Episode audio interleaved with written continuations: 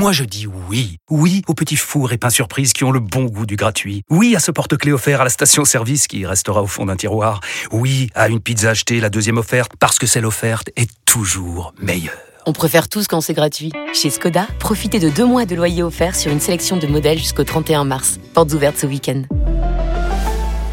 Skoda. Deux loyers offerts après premier loyer en LLD 37 mois sur toute la gamme Skoda, Orenia et Enya Coupé, c'est accord par Volkswagen Bank. Détails sur skoda.fr. Au quotidien, prenez les transports en commun. Vous écoutez RMC. RMC Sport Show. Sport Show. François Pinet. Il est presque 20h sur RMC, très heureux de vous retrouver pour le RMC Sport Show. On a une heure, une heure pour faire le tour de l'actu sportive du jour. Dans un instant, nous serons au Kazakhstan pour prendre des nouvelles des Bleus. On aura peut-être quelques infos qu'on à vous donner. En tout cas, Didier Deschamps devrait faire tourner son effectif. Vous entendrez le sélectionneur. Et on trouvera Timothée Mémon à, à Nour Sultan, la capitale du Kazakhstan. Le 32-16 est ouvert également pour nous faire part de votre avis sur cette équipe de France. Venez nous dire qui vous aimeriez voir demain sur la pelouse synthétique du stade kazakh. D'autres bleus au menu, ceux du rugby qui se sont inclinés face à l'Écosse hier pour le dernier match du tournoi des Six Nations. Est-ce que c'est un tournoi réussi d'après vous? On fera le bilan avec Jean-François Patureau, le chef du service rugby d'RMC Sport, et avec vous bien sûr au 32-16. Venez nous dire ce que vous avez pensé de ce tournoi de l'équipe de France. Est-ce que vous vibrez à nouveau avec les Bleus du rugby. C'est important avant la Coupe du Monde en France. Et puis dans 30 minutes, à ne pas rater, on reviendra sur le début de la saison de Formule 1 à Bahreïn ce week-end. Et la première pole est pour Max Verstappen sur Red Bull. On en parlera bien sûr avec Jean-Luc Croix. On parlera également de la très très belle performance de Pierre Gasly, l'un des deux Français engagés cette saison en Formule 1. Et puis pourquoi euh, vous devez faire une nuit blanche cette nuit? Eh bien, on va en parler parce que la nuit prochaine, combat de poids lourd en UFC entre euh, Miocic et Nganou. On vous présente ce combat de titans. Ça sera à la fin de ce RMC Sport Show avec Thomas Desson. Le 32-16 est ouvert, je vous le disais, mais vos messages, vous pouvez également nous les envoyer sur Twitter, le hashtag RMC Live et sur l'appli RMC Direct Studio. Et tout de suite, on va retrouver Timothée Mémon qui nous attend au Kazakhstan à 4800 km de là. Salut Timothée. Salut France, salut S. Alors, demain, Kazakhstan-France, à cet horaire inhabituel pour nous en France, 15h heure française.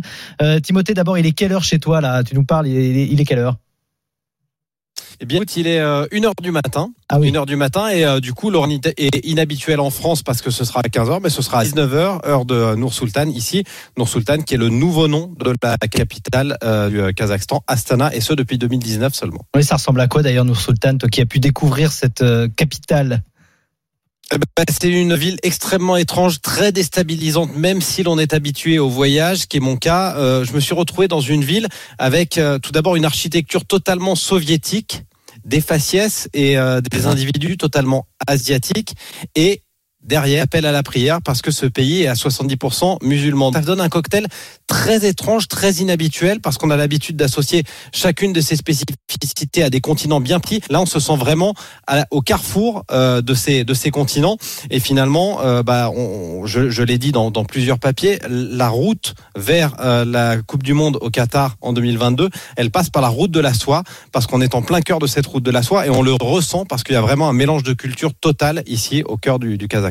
Alors on va écouter euh, Didier Deschamps à la veille de cet euh, affrontement face au Kazakhstan. On rappelle que l'équipe de France doit se reprendre après le match nul initial dans cette qualification pour le mondial, match nul contre contre l'Ukraine et c'est pas forcément un match euh, très simple au vu des conditions. Écoutez le sélectionneur. C'est une situation qui se répète quelquefois. La difficulté pour les adversaires, c'est le cas nous aujourd'hui, c'est par rapport au décollage horaire, évidemment, euh, sur une pelouse euh, sur laquelle euh, mes joueurs ont moins l'habitude de jouer. Mais bon, ça on le sait, c'est factuel, donc on va jouer sur cette pelouse demain. Et il y a des difficultés supplémentaires par rapport à ce type de match. Les conditions de jeu, Timothée, le froid, la pelouse synthétique, tout ça fait que ça peut ressembler peut-être à un traquenard pour l'équipe de France. Oui, ça ressemble totalement au match piège. La pelouse synthétique, c'est une chose. Le froid, alors il fera extrêmement froid euh, demain soir puisque dès que la nuit tombe sur nos sultanes, il fait moins de 0 degré. Le stade se referme. Hein. C'est un stade avec un toit rétractable. Il devrait faire donc entre 12 et 15 degrés euh, sur la pelouse demain. Ça devrait pas être trop, trop, trop sensible.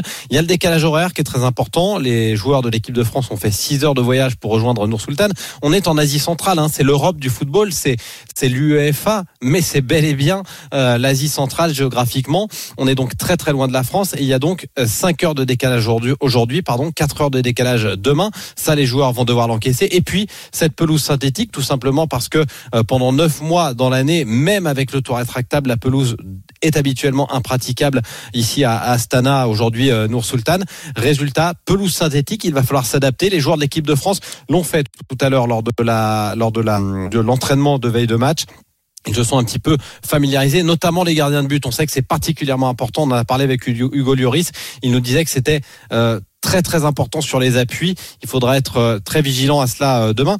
Et d'ailleurs, euh, cette équipe du Kazakhstan a pris pour habitude, pour excellente habitude, si l'on est kazakh évidemment, d'accrocher les grosses équipes à, domicile. il y a quelques semaines de cela, quelques mois de cela, la Belgique était venue, elle s'était imposée 2 à 0 seulement face au Kazakhstan. Ils avaient accroché l'Écosse, ils ont accroché quelques années de cela la Roumanie. C'est une équipe qui à domicile fonctionne plutôt bien, aussi parce qu'ils ont l'habitude de ce, de ce terrain synthétique et des conditions assez particulières. Ouais, ce risque-là, évidemment, pour euh, l'équipe de France, Didier Deschamps l'a bien compris, et il va avoir besoin de fraîcheur. C'est ce qu'a dit le sélectionneur, toujours en conférence de presse aujourd'hui, euh, du côté du Kazakhstan. Euh, ça ne sera pas la même équipe que contre face à l'Ukraine. Écoutez Didier Deschamps. J'avais déjà prévu qu'il y ait des changements, bien évidemment, avec un groupe aussi élargi. Aujourd'hui, c'est impossible de mettre euh, trois fois le même 11. Je déciderai que demain, de toute façon, parce que j'ai besoin d'avoir le, le, retour des joueurs après la séance et du staff médical. Bon, voilà, il n'a pas encore dit ce qu'il allait faire, évidemment, mais il devrait y avoir des changements quand même, Timothée. Timothée, ah, bah Timothée a disparu euh, dans la nuit kazakh. Hein. je vous rappelle qu'il est 1h du matin. On va le retrouver dans un instant, bien sûr. Timothée Mémon. Devrait y avoir euh, ah. pas mal de changements. Aujourd'hui, euh, Didier Deschamps. Ah, on t'a entendu, vas-y, Timothée. Non. Si, si, tu peux y aller. Ah bon bah Timothée euh, visiblement on va le reprendre dans un instant. Euh, il y a un petit décalage c'est normal avec euh, le Kazakhstan un décalage horaire vous l'avez compris mais aussi un décalage dans les lignes. Lionel a fait le 32-16 dans le RMC Sport Show à 20h06. Salut Lionel. Salut. Merci beaucoup de nous rejoindre pour parler de cette équipe de France qui nous a déçus, il faut bien le dire, contre l'Ukraine. Euh, je vous posais une question euh, avant le, début de cette émission. Euh, quel joueur vous avez envie de voir sur la pelouse? Donc je te pose aussi cette, cette question. Quel joueur tu as envie de voir, toi, contre le Kazakhstan? C'est l'occasion peut-être pour Deschamps de faire des tests. Eh ben, c'est l'occasion ou jamais de faire tourner et puis de faire jouer les seconds couteaux. Euh, moi, en tant que supporter lyonnais, euh, je vais voir Léo, hein, euh, Léo Dubois.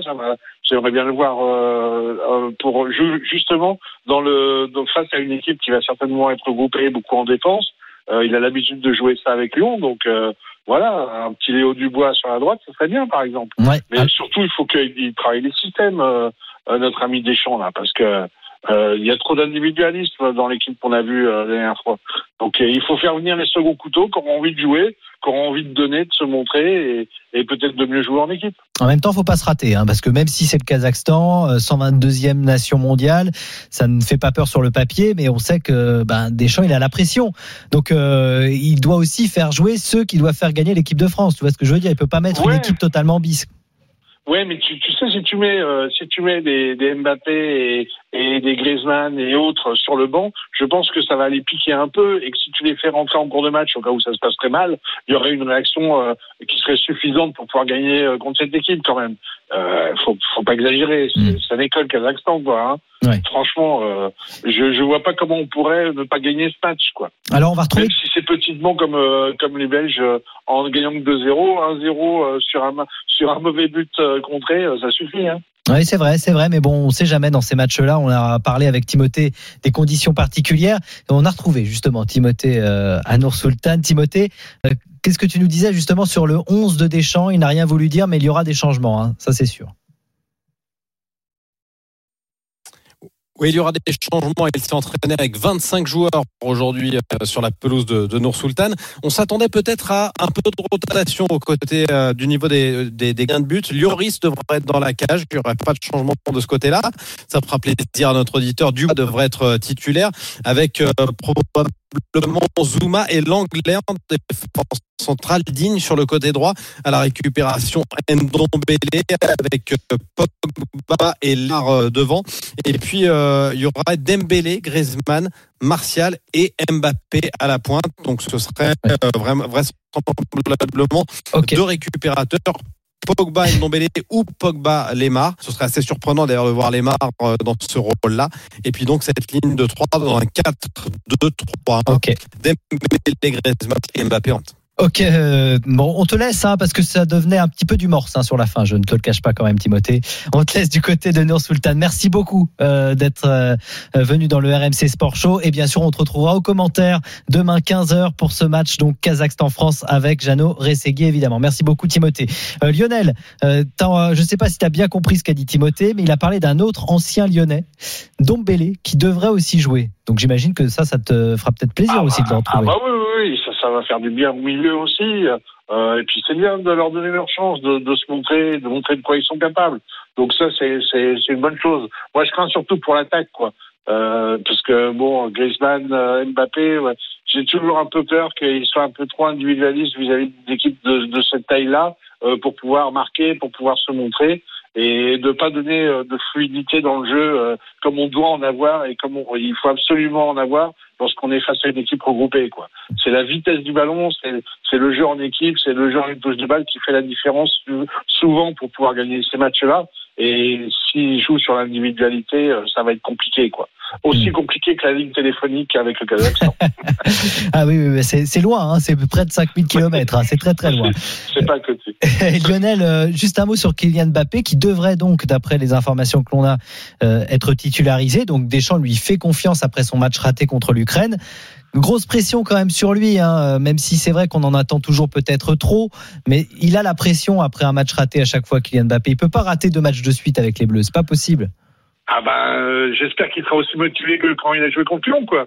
Voilà, et puis qu'il sera aussi efficace. Mm. Euh, même si euh, j'ai peur qu'il se retrouve dans une situation où euh, des équipes regroupées et prêtes derrière soient pas des, des situations qui lui conviennent le mieux par rapport à son jeu. Il a plus besoin d'espace, il a plus besoin de partir de loin pour donner des accélérations que de dribbler dans des tout petits espaces.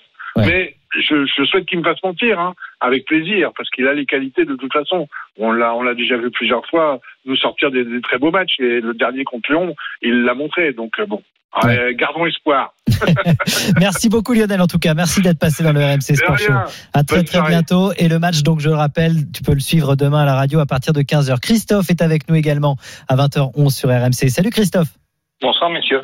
Alors t'as entendu d'ailleurs le l'auditeur précédent Lionel sur euh, le cas de, de Bappé. Toi qui es supporter du PSG, euh, j'imagine que tu n'as pas reconnu ton joueur contre l'Ukraine. Bah, j'ai surtout pas reconnu une équipe de France contre l'Ukraine. Hein. Ouais, ouais. Euh, franchement, c'est des purges, quoi. Mais euh, en règle générale, les matchs de l'équipe de France, ce sont des purges, quoi. Et il faut, enfin, à un moment donné, il va falloir euh, quand même en parler parce que franchement, c'est c'est c'est dramatique avec la, avec la génération qu'il a. Enfin, bon. après euh, contre le Kazakhstan, euh, mettre Mbappé, je suis pas sûr que ce soit une bonne idée.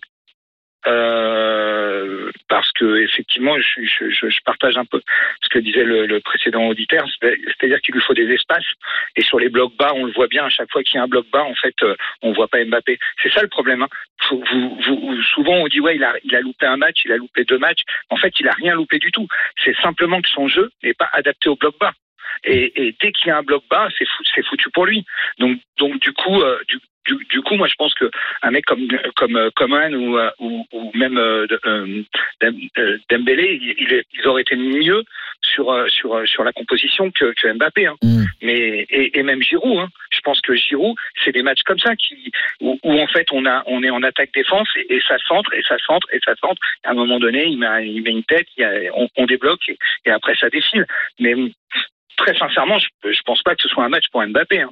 Bah. Mais après, je peux me tromper. Hein. Ouais. Mais un, un autre joueur, un, un autre joueur, franchement, pff, moi je sais pas ce que vous avez avec ce mec, mais mais mais Pogba, mais oh là là là là là là, mais quelle purge ce joueur, mais quelle purge. Ouais. C'est, oh Pogba, là là. Pogba, euh, moi je me rappelle aussi du mondial où il a été. Ah, enfin, Très, bon, très il y a bon. deux ans. Oui, d'accord, mais il a été Enfin, trois blessé. ans, euh, il, a, presque trois ans maintenant. il a été blessé euh, également. Ouais, mais- euh, avec Manchester, c'est vrai qu'il joue pas toujours à cause souvent de blessures. Mais, mais bon, en équipe de Non, France, il est euh, bon. hyper irrégulier. Oui, les régularités de Il est Pogba, on les connaît. irrégulier comme joueur. Ouais.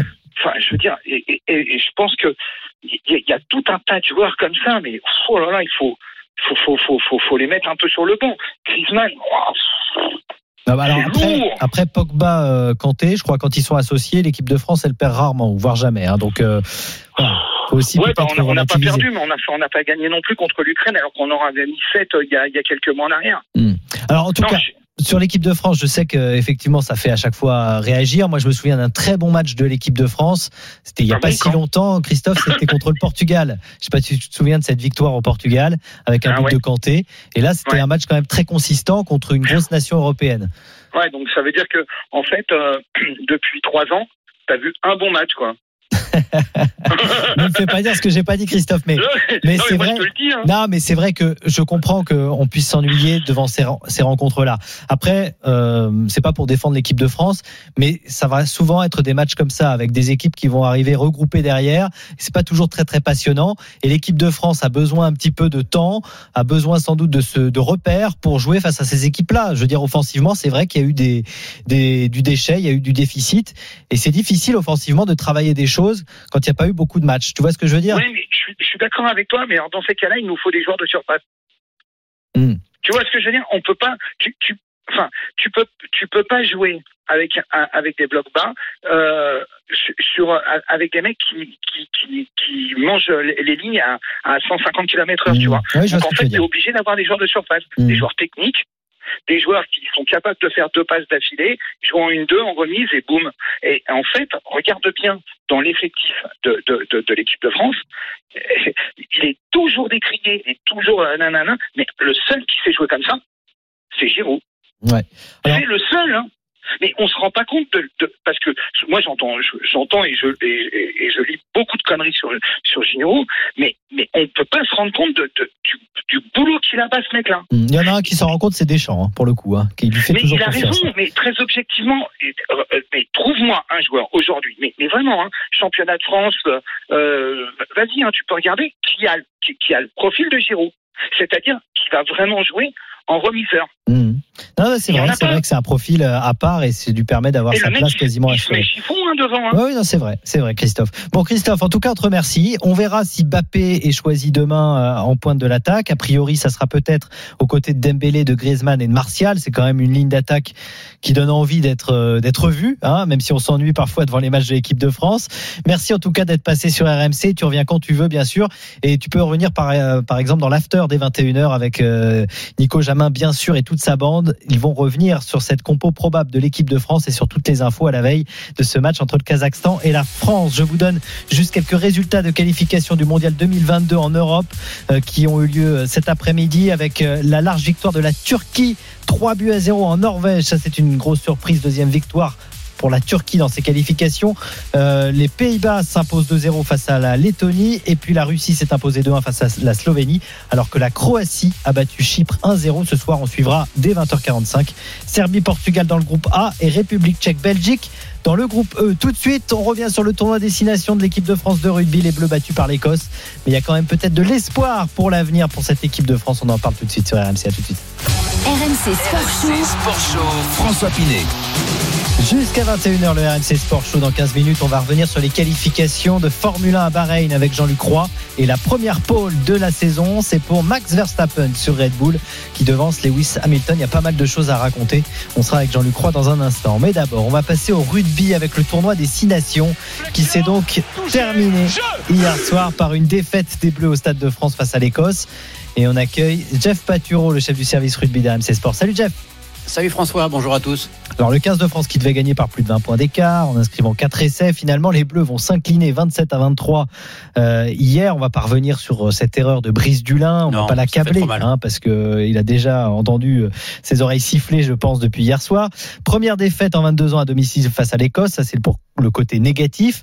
La France qui termine deuxième du tournoi derrière le Pays de Galles avec trois victoires et deux défaites. On va faire le bilan, euh, Jean-François, avec toi, mais juste avant, on va écouter justement le bilan du président de la Fédé de rugby, Bernard Laporte. C'était ce matin sur les antennes d'RMC. On est tous déçus effectivement d'avoir perdu ce dernier match, d'autant plus qu'avant le match, il y avait une possibilité infime quand même hein, de, gagner ce tournoi. Mais bon, l'équipe de France aurait pu gagner, elle perd à la fin euh, dans les dernières secondes. Ça montre que ce tournoi a été serré. Je retiendrai tout simplement le bilan. L'équipe de France finit deuxième, deux fois d'affilée, puisque c'était deuxième lors du dernier tournoi, ex aequo avec les Anglais. Donc voilà, encore une fois, laissons cette équipe travailler. Elle a un an d'existence, hein, c'est ce qu'il faut se dire, et leur dire bravo parce qu'ils sont quand même deuxième. Deuxième, euh, Jean-François, mais quel, que vaut cette deuxième place exactement? Ouais, c'est un peu compliqué, c'est un peu une deuxième place euh, en trompe-l'œil malheureusement, puisque je vous le rappelle, le tournoi Destination va être très bien débuté pour l'équipe de France avec une victoire large en Italie. Bon, ça c'était pour l'anecdote, et surtout la première victoire à Dublin contre l'Irlande, ça s'était bien passé. Malheureusement, ensuite tout le monde se rappelle, il y a eu l'épisode du Covid, de, de, la bulle sanitaire, de la pseudo-bulle sanitaire qui explose en équipe de France, et les Bleus ont dû basculer sur trois matchs de haut niveau contre l'Angleterre, une défaite, une victoire un peu miraculeuse arrachée contre le Pays de Galles la semaine dernière et cette défaite hier qui fait un peu tâche, qui ternit le bilan des hommes de Fabien Galtier, qui ont donc perdu deux rencontres dans ce tournoi destination. L'année dernière, ils n'avaient perdu qu'une qu'une seule rencontre, un seul match, c'était contre l'Écosse. Ils avaient terminé à égalité avec 18 points avec l'Angleterre. Cette année, il y a deux points de moins.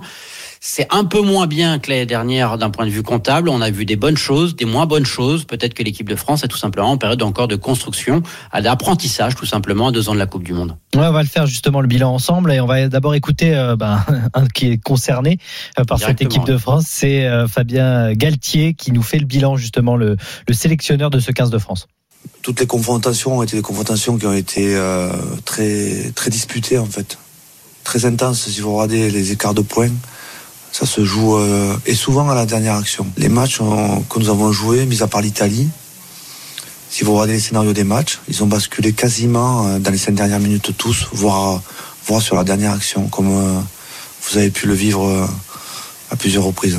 Après une défaite, c'est vrai qu'il faut, il faut faire preuve de, bien sûr, d'humilité, mais nous faisons, nous terminons deuxième de cette compétition pour la deuxième fois. Il faut aussi le signaler dans, une compétition qui est vraiment euh, acharnée. C'est le mot. Je crois que Fabien Galté, c'était celui qui avait dit en, étant intronisé qu'il voulait gagner vite des titres. Hein. c'est pas le cas, c'est pas le cas malheureusement euh, sur ce tournoi. Mais en même temps, il a raison. C'est peut-être pas passé loin. C'est pas passé loin, effectivement. Il a raison dans le sens où les fins de match ont souvent été euh, haletantes et souvent déterminantes pour l'issue euh, l'issue des matchs contre le Pays de Galles, contre l'Irlande, hier contre l'Écosse. C'est vrai qu'il y a du positif, mais encore une fois, tu l'as dit, Fabien Galtier et son staff avaient clairement annoncé la couleur, les joueurs aussi. Ça devait être l'année de la consécration en termes euh, de victoire finale dans le tournoi destination et de titre.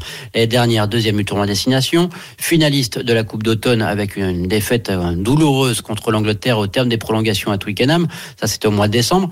Cette année, la France, malgré trois déplacements, avait l'ambition de soulever enfin le trophée destination de soulever enfin ce trophée du tournoi, ce qui n'est pas arrivé depuis 2010. On commence franchement à attendre beaucoup, euh, euh, vraiment une renaissance en termes de palmarès pour les Bleus. Il y a une déception de ce côté-là, c'est-à-dire que Charles Olivon et ses partenaires avaient fixé des objectifs clairs, ils les ont pas atteints. Malgré tout, deuxième, c'est pas si mal, mais le classement est très resserré dans le tournoi destination. Sans le point de bonus, la France aurait eu un classement sensiblement différent hier.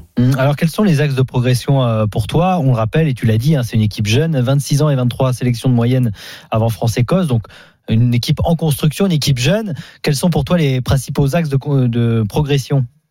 Il y en a pas mal encore, hein. c'est vrai, tu l'as dit, euh, c'est une équipe euh, largement perfectible. Il reste deux ans avant la Coupe du Monde pour euh, laquelle la France fait clairement figure de potentiel favorite ou de potentiel, en tout cas, candidate à la victoire finale. Il y a un terme de discipline, il va falloir améliorer les choses. On a vu des cartons rouges, des cartons jaunes qui ont fait parfois tâche et qui ont parfois terni le bilan de cette équipe de France. Un manque de maîtrise évident. Malheureusement, on va revenir 10 secondes sur la, la bourde de Brisula en fin de match hier. Ça résume un peu ce manque de maîtrise dans les moments clés de l'équipe de France, alors que Brice Dulin avait réalisé un tournoi impeccable, une coupe de tonne de nation impeccable la semaine dernière. Il avait été le héros de la rencontre face au Pays de Galles. Hier, on l'a vu hésitant, il a joué alors qu'il n'aurait pas dû jouer, il aurait dû taper tout simplement en touche. Et ce sont des erreurs qui nous feront grandir. Voilà ce que disait hier le capitaine Charles Olivon. Cette équipe doit encore apprendre beaucoup. On voit aussi qu'elle dépend énormément d'Antoine Dupont, qui a été parfois euh, surexploité durant les rencontres. Baptiste Sorin a dû se contenter de miettes. Pour le staff, pour les Bleus, il y a encore une marche à gravir gravir une étape de plus pour vraiment faire figure bah, de prétendante à la victoire finale en 2023. Ouais, il y a une ossature quand même hein, ce qu'a trouvé Fabien Oui, Galtier. On parle des, huit joueurs qui ont disputé en tant que titulaire tous les matchs du tournoi Brice Dulin, Ficou, Dupont, Aldrit, Olivon, et puis toute la première ligne, hein, Awas, Marchand et Baye. Il y a quand même, euh, en tout cas, une équipe qui semble s'être installée, quoi, une, une colonne Oui, oui, vertébrale. On est d'accord. Oui, oui, c'est vrai. Il y a des joueurs qui ont marqué des points. Tu parlais de Gaël Ficou, il était encore impressionnant hier. Ouais. Gaël Ficou, c'est le, le joueur le plus expérimenté de cette équipe de France. Le futur Racingman a été encore impressionnant. Hier, c'est le capitaine de cette équipe de France, le capitaine en tout cas pour la défense, puisque le capitaine c'est Charles Olivon, mais lui c'est un vrai leader, un, un vrai relais pour Olivon. Euh, Gaël Ficou, il apporte sa sérénité, il n'hésite pas à donner de la voix. Hier, d'ailleurs, on l'a vu engueuler parfois ses partenaires, les mettre dans le droit chemin. Devant, il y a un joueur aussi qui a marqué des points. On pense à Grégory Aldrit, le troisième ligne centre de La Rochelle, qui a encore été très bon tout au long de ce tournoi Destination. Il y en a certains qui vont être encore en- peut-être encore plus attendus. On pense à, à Romain Tama qui a pris le relais de Mathieu Jalibert et qui doit encore aussi peut-être s'affirmer encore plus dans cette équipe de France. Et Antoine Dupont qui est l'une des stars de cette équipe de France et qui a un, un costume de super Dupont à endosser régulièrement.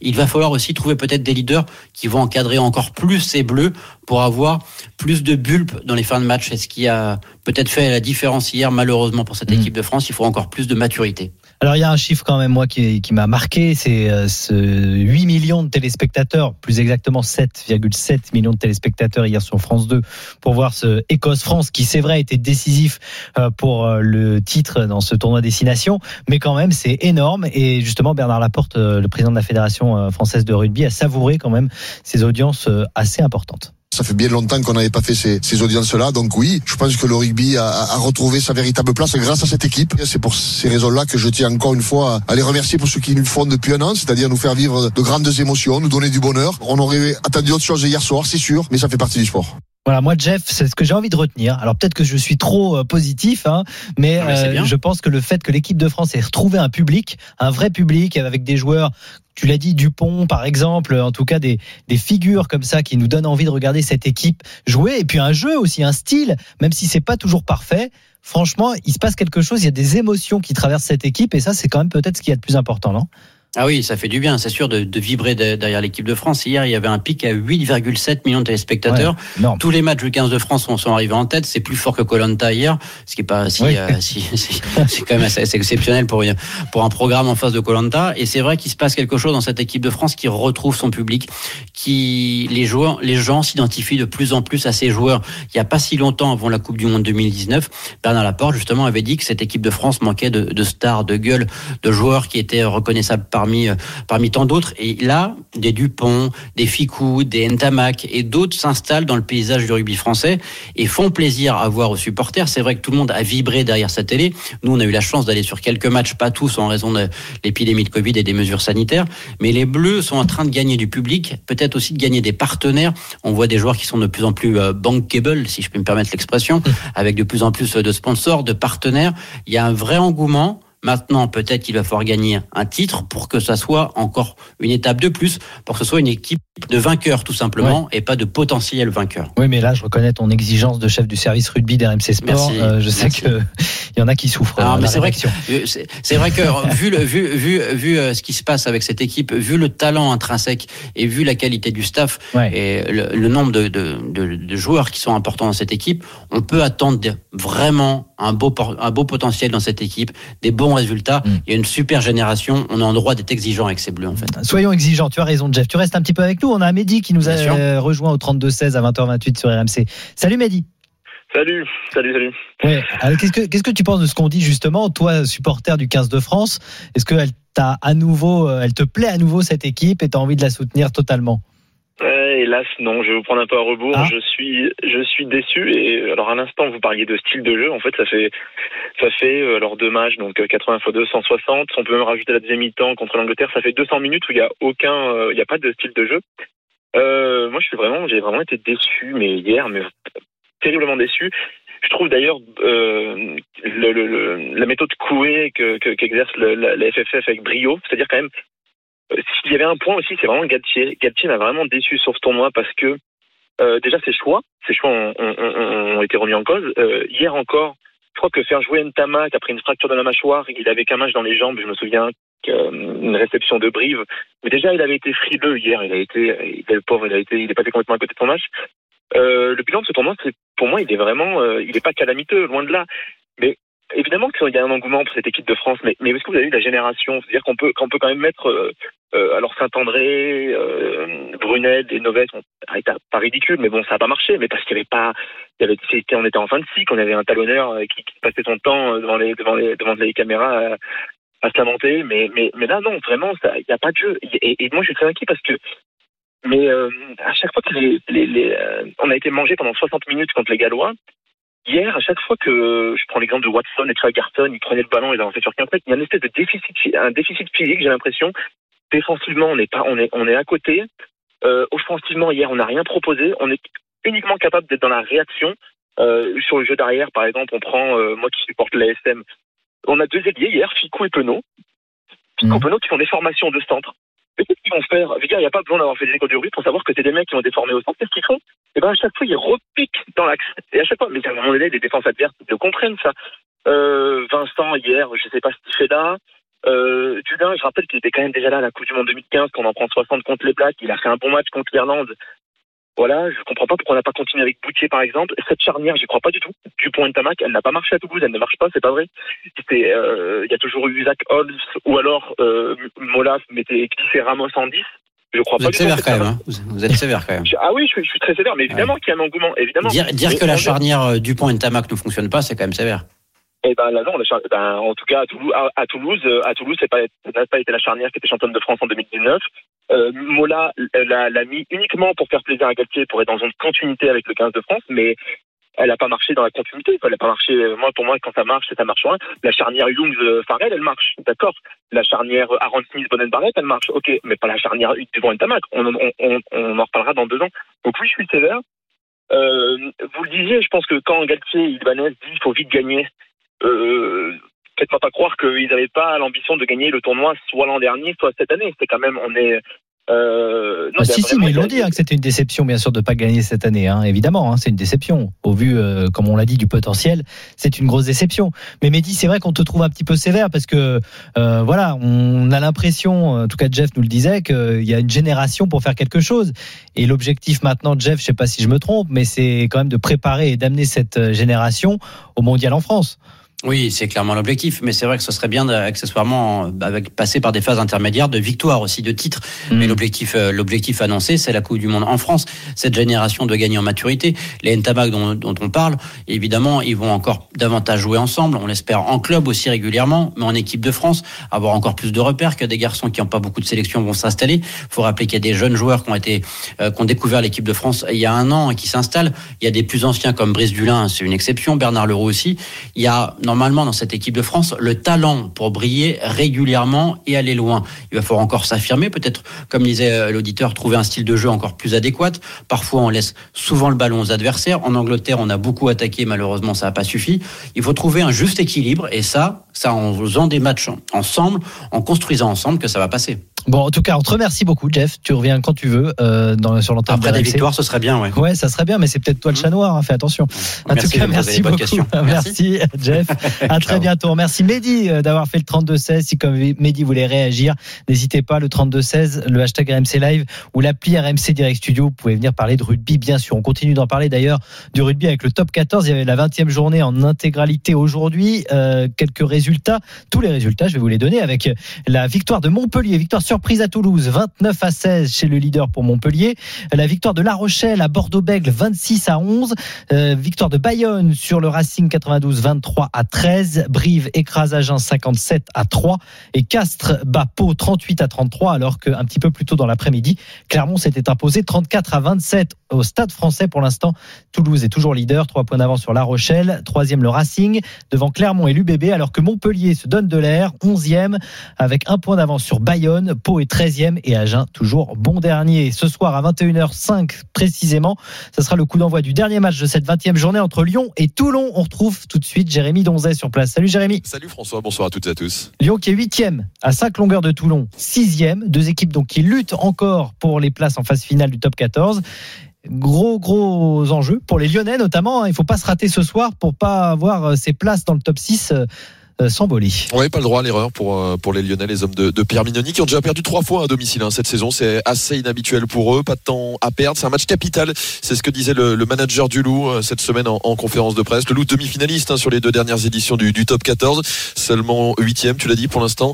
Cinq longueurs de retard sur Toulon, six sur l'UBB qui est, qui est cinquième actuellement. Des Lyonnais sur courant alternatif cette saison. Il y a eu les trois défaites le mois dernier face à Pau, Clermont, le Racing. Il y a eu deux victoires depuis face à Toulouse, ici à Gerland, puis à Bayonne week-end dernier pour se, se relancer. Victoire impérative donc dans la course aux phases finales, tu le disais, avec le souvenir également du match aller, cette large victoire du RCT à Mayol. C'était au mois de septembre. Toulon qui vient pour un gros, un gros coup euh, de son côté ce soir à, à Gerland avec la, la, belle victoire face au Racing le week-end dernier. Il y a la possibilité, en tout cas pour les, les hommes de Patrice Colazo, d'écarter euh, un concurrent euh, direct pour les playoffs. Merci beaucoup Jérémy, on te retrouve dans moins d'une demi-heure maintenant. Sur Et petite info juste François, Louis Carbonel sera bien titulaire Ah. au, au coup d'envoi, lui Très qui était rappelé euh, à la dernière minute par euh, Patrice Colazo puisqu'il n'était pas sur la feuille de match, il faisait partie des réservistes Exactement. avec le 15 de France hier face à, à l'Écosse et il est rentré très vite pour être présent ce soir à Gerland et être titulaire au poste de numéro 10. Super, merci beaucoup Jérémy. On te retrouve donc 21h05 pour le coup d'envoi de ce Lyon-Toulon à ne pas rater. Évidemment, dans quelques toutes petites minutes, on va revenir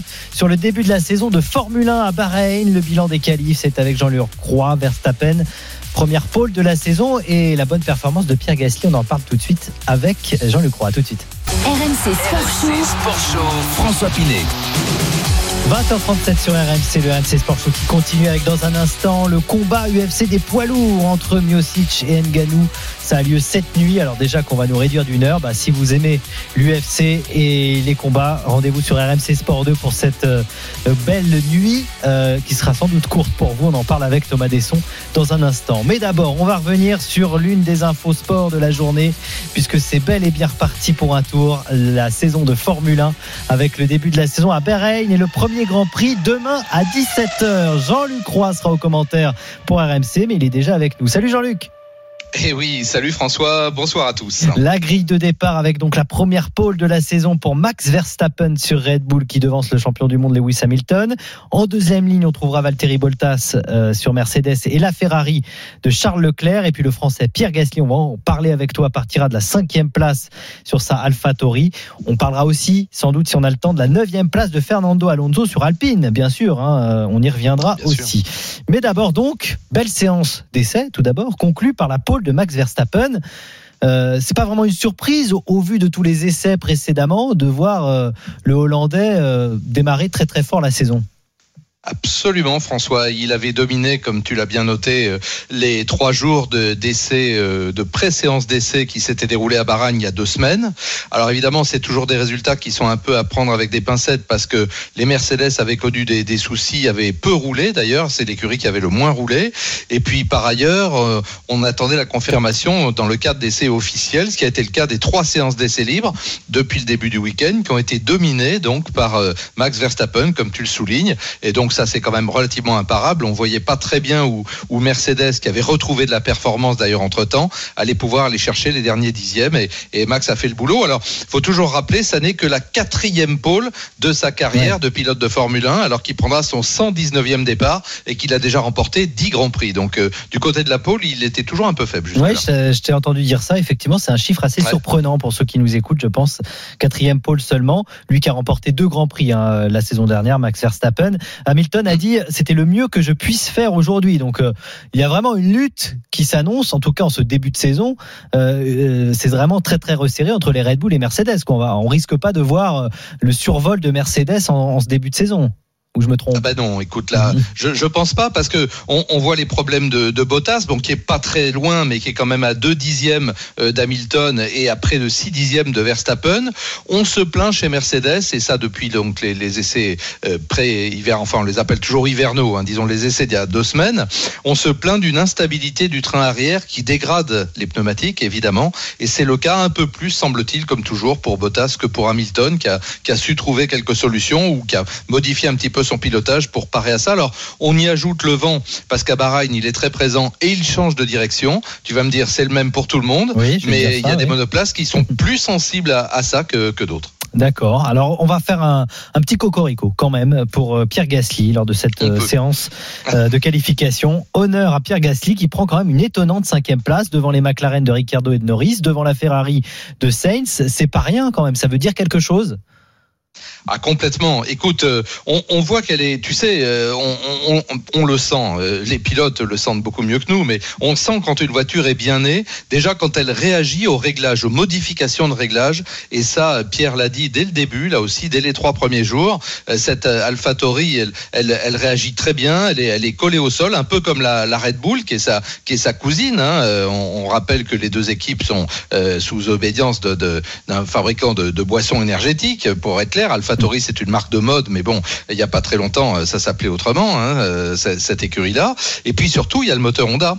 Et le moteur Honda, en fait, il a été avancé d'un an euh, par l'équipe japonaise dans la mesure où Honda a annoncé malheureusement son retrait de la Formule 1 qui va perdre beaucoup avec, avec le retrait de Honda. Mais le moteur qui était prévu pour 2022, ils ont réussi l'exploit de le délivrer en 2021. Et manifestement, c'est un moteur qui est cette fois vraiment au niveau des Mercedes. Donc AlphaTauri en profite et, et Pierre Gasly. Puis on rajoute évidemment le talent du français J'aurais pu ou dû commencer par là, avec sa, victoire à Monza l'an dernier, tu t'en souviens, en, septembre. Euh, donc, euh, ben, voilà, Pierre, il est, il est gonflé à bloc. Et en plus, et c'est encore un point positif, il va être poussé dans ses derniers retranchements par son, son, son j'allais dire son équipier, le très jeune japonais Yuki Tsunoda, euh, qui n'a pas froid aux yeux. Il a froid nulle part d'ailleurs, ce tout petit japonais, mhm. qui est couvé par Honda puisqu'il n'y avait pas eu de pilote japonais en Formule 1 depuis 2014. Et bon, là, dans la, la Q3, il s'est pas très très bien euh, comporté. Il, il a commis quelques petites erreurs, mais ça peut arriver. Mais il est très rapide. Bon, on suivra donc la performance de Pierre Gasly, bien sûr cinquième, juste devant lui. Alors il n'est pas français, mais euh, il sait tout comme. Voilà. C'est tout comme quand il gagne, on va le dire comme ça. Charles Leclerc euh, qui a pris la, la, quatrième place avec Ferrari. Carlos Sainz lui toujours sur Ferrari et huitième. les Ferrari peuvent être rassurés là, à l'issue de cette première séance de qualification?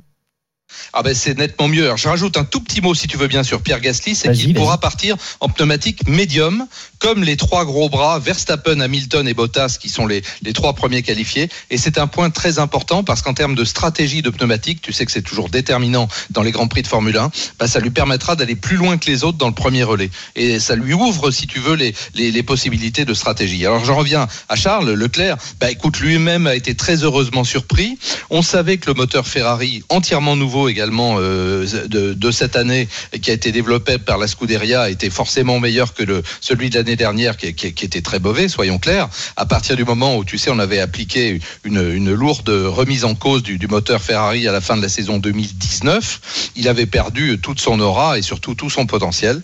Et ça a été le cas également pour les écuries clientes. Donc euh, Ferrari était à la ramasse, on peut le dire, euh, en 2020. Et ben là, ce nouveau moteur leur permet de, de revenir dans le coup. Et puis on a travaillé évidemment sur le châssis. Et puis tu y mets le talent de, Charles qu'on connaît maintenant, hein, avec ses deux victoires en, Grand Prix. Bah, je pense que bon, de là rivaliser réellement en course avec euh, avec Red Bull et avec Mercedes, je ne pense pas, mais mais ce sont des candidats sérieux pour la troisième place mm. et c'est le moins qu'on attend euh, de la Scuderia Ferrari. Non, mais c'est ce qui va faire partie aussi euh, de l'intérêt de la saison, hein, honnêtement, où en est Ferrari et où, en sont ces, ces, grosses écuries. Donc là, pour l'instant, cette première, en tout cas grille de départ, semble assez intéressante et, et même très excitante pour ce Grand ah Prix de Bahreïn. Hein. Je sais pas ce que tu en penses. Alors très très on, a quand même aussi un mot à, dire sur l'écurie française alpine parce qu'il y, y a, Fernando Alonso euh, donc euh, qui euh, revient dans le paddock qui a fait parler toute son expérience, un neuvième avec Alpine alors qu'on disait que c'est cette voiture française aurait du mal sur ce premier Grand Prix. Et oui, parce qu'on ne les a pas beaucoup vus dans les trois séances d'essais libres. D'ailleurs, il faut préciser que les, deux premières, la FP1 et la FP2, comme on, les appelle habituellement, ont été réduits. Avant, c'était 90 minutes, maintenant c'est une heure. Donc, ça pénalise pas trop les écuries finalement, même si au total, on, perd une heure d'essai naturellement. Donc, on a trois séances d'essais libres d'une heure. Eh bien, on n'avait pas trop vu les Alpines qui avaient travaillé avec des montes pneumatiques différentes, c'est-à-dire soit les pneus durs, carrément les, les plus durs. Donc, on a compris qu'en course, ils allaient forcément les utiliser à un moment ou à un autre. Et puis les pneumatiques médiums. Donc évidemment, tu sais que l'écart entre les différentes catégories et, et qualités de pneumatiques, en moyenne et selon ces circuits, euh, ça se chiffre à 5, 6, 7 dixièmes. Donc évidemment, ça se ressentait dans les performances des, des Alpines. Mais là, euh, Alonso est sorti du bois au bon moment parce que pour un retour après deux saisons sans Formule 1, même si là aussi, je rappelle, il a remporté les 24 heures du Mans, il a roulé à Indianapolis, il a roulé au Dakar. Oui, il a toujours eh bien, son permis, il a prouvé qu'il. Ouais. Pardon Non, il a toujours son permis, je disais. Donc oui, ça, Ah ça, ouais, ouais, y a pas- ça reste un bon pilote. Quoi. Ah bah et puis il n'est pas encore totalement sénile, hein. il aura juste 40 ans cet été, bon ça, ça va encore. Euh, Oui, oui, oui. On, sait, on sait encore tourner un volant à cet âge-là et même, même un peu après, je peux, je peux te le dire. Donc, donc, Alonso, non, il a fait ce qu'il fallait. En revanche, on est déçu pour Esteban Ocon. Il faudrait pas qu'il nous refasse une saison comme la dernière où il avait été, disons-le clairement, dominé par, euh, par Ricardo, hein, qui est parti maintenant chez, chez McLaren et qui qui s'est très bien qualifié puisqu'il est sixième. Mm. Euh, parce que là, bon, Esteban, il a manqué de chance. C'est vrai qu'il a été pénalisé par Oui, un drapeau jaune ouais, sorti au ça. mauvais moment.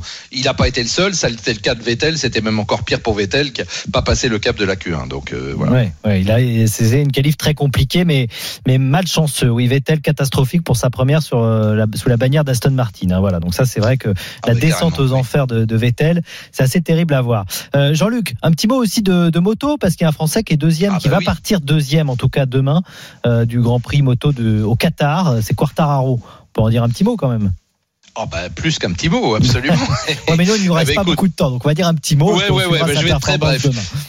Écoute, il est passé dans l'écurie officielle, comme tu le sais, Yamaha MotoGP aux côtés de Maverick Vignales, avec qui il se battait. L'an dernier, il était dans l'équipe privée Petronas, où il a été remplacé par Rossi. En fait, ils ont roqué tous les deux. Hein. Et donc, bah, écoute, c'est super. Il a raté la pole de, de très très peu, de 266 millième. Elle revient à Francesco Bagnaia avec la, la Ducati officielle. Et puis, on n'oubliera pas Johan Zarco. Johan Zarco, il est sixième avec une Ducati privée de- du team Pramac. Donc là aussi, il va y avoir un baston formidable. C'est le Grand Prix du Qatar. Ce sera juste après le Grand Prix de Formule 1. Évidemment, on en parlera sur RMC. Donc, euh, Bagnaia, Quartararo, Vignales, première ligne. Rossi, Miller, Zarco, la deuxième. Euh, ça va être, ça va être fumant aussi. Bah, c'est super. Voilà, c'est le ah bah, dimanche. Jean-Luc Roy. Voilà, donc vous pouvez vous brancher sur RMC. Ça va être festival. 17h Ah demain, départ de la régaler. saison à Bahreïn, effectivement avec Verstappen donc en pôle devant Hamilton. Et puis 19h pour le euh, Grand Prix moto au Qatar. Merci beaucoup Jean-Luc.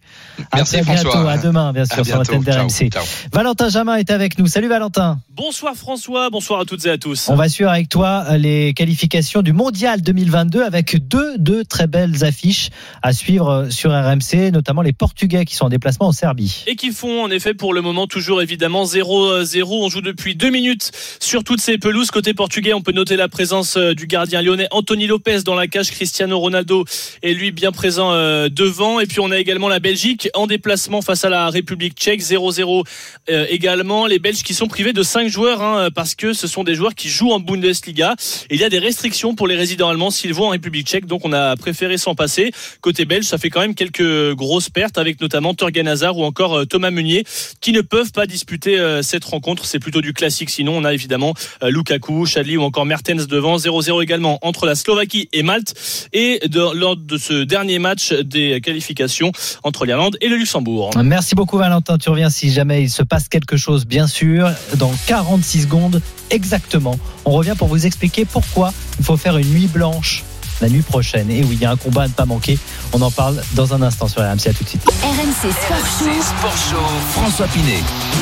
Il est 20h50, vous êtes sur RMC dans 10 minutes, euh, l'after avec Nico Jamin et toute son équipe pour parler évidemment du match entre le Kazakhstan et la France demain à 15h. Les toutes dernières infos, ça sera dans l'after bien sûr, pour parler aussi des matchs en cours euh, de, qualification du mondial 2022. Cette nuit, cette nuit, il y a le changement d'heure. Je vous l'apprends peut-être. On perd une heure de sommeil. Bon, ça va pas arranger certains. Alors tant qu'à ne pas dormir beaucoup, on va vous expliquer pourquoi il faut faire une nuit blanche parce que cette nuit il y a un combat pour le titre des poids lourds de l'UFC entre Miocic l'américain tenant du titre et le camerounais Francis Ngannou dit The Predator. Thomas Descend est avec nous. Salut Thomas. Merci de m'accueillir. T'es prêt pour cette nuit blanche? Toi, tu as- ça y est, tranquille les cafés là, tout va bien? Ça va bien se passer? Euh, oui, on va en boire, on va en boire euh, euh, avec l'équipe euh, un petit peu plus tard. Faut pas commencer trop tôt, mais de toute façon, une fois que l'adrénaline euh, euh, est, est- là, t'as plus be- besoin de caféine euh, tellement. Et, et, et euh, Francis Ngannou, puisqu'on parle de lui, du Predator, pousse à ça. Il force le noctambulisme. C'est Tyson là en 2021.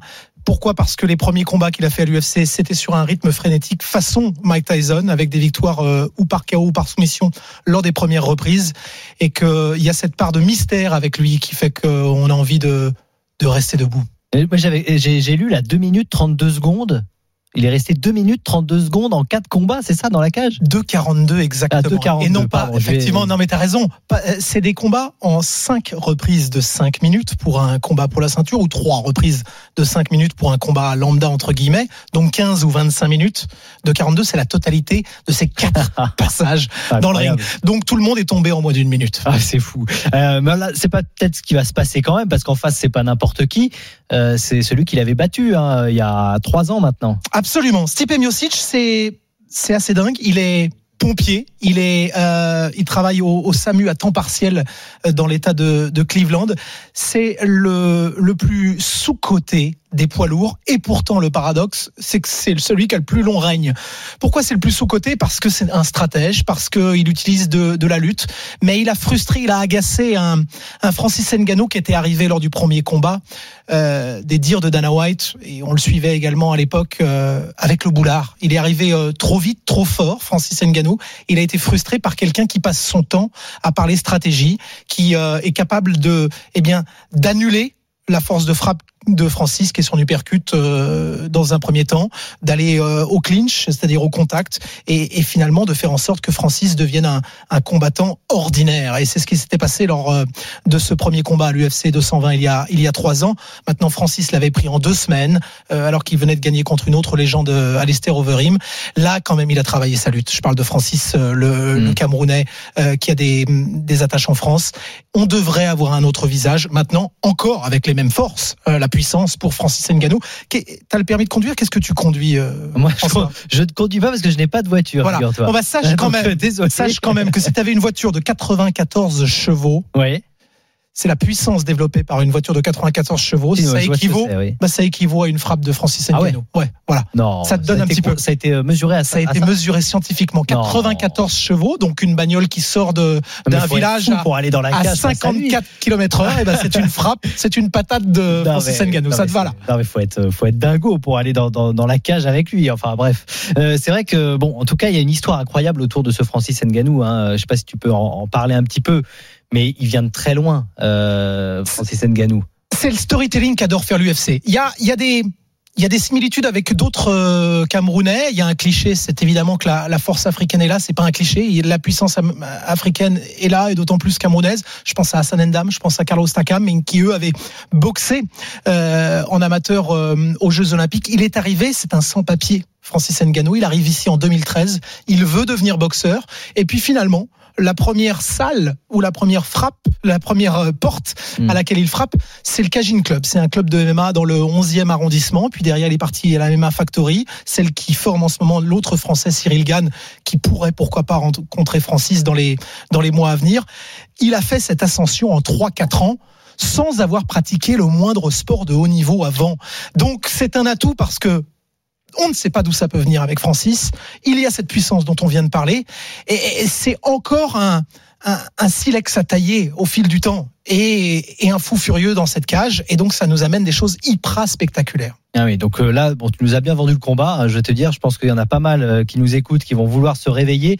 Euh, je crois que c'est à 6 heures du matin le combat exactement, mais bon, on peut suivre la soirée avec toi dès 1 heure du matin, c'est ça À peu près à une heure, on vous fait ce qu'on appelle le countdown, c'est-à-dire le compte à rebours avec euh, l'analyse du premier combat, l'UFC 220 il y a trois ans. Puis ensuite, on aura des, des spécialistes qui vont venir en plateau pendant à peu près 75 minutes. Comme tu le sais, effectivement, on prend l'antenne à 1h45 et derrière, bah, vous vous souciez de rien. Pendant qu'on est en train de causer avec vous, euh, vous pouvez participer sur le hashtag RMC UFC. Eh bien, on va basculer d'une heure et effectivement, après cela, on se lance dans la, dans la, dans la main card, c'est-à-dire les deux heures de, de combat avec un combat qui peut durer 30 secondes ou 25 minutes. Ah bon, on espère que ça va durer un petit peu quand même. Hein. non, euh, non, toi, tu le, le combat est clair là, ça te. Il y a, ça il y a te des fois c'était dur. Effectivement, tu vois l'an dernier pendant pendant 4h30 on fait monter la sauce et ça a duré 38 secondes avec McGregor. Euh, à voir. C'est c'est sûr que si ça dure plus de 3 rounds, on se dit que c'est Stipe Miocic qui va garder sa ceinture à l'âge de 38 ans.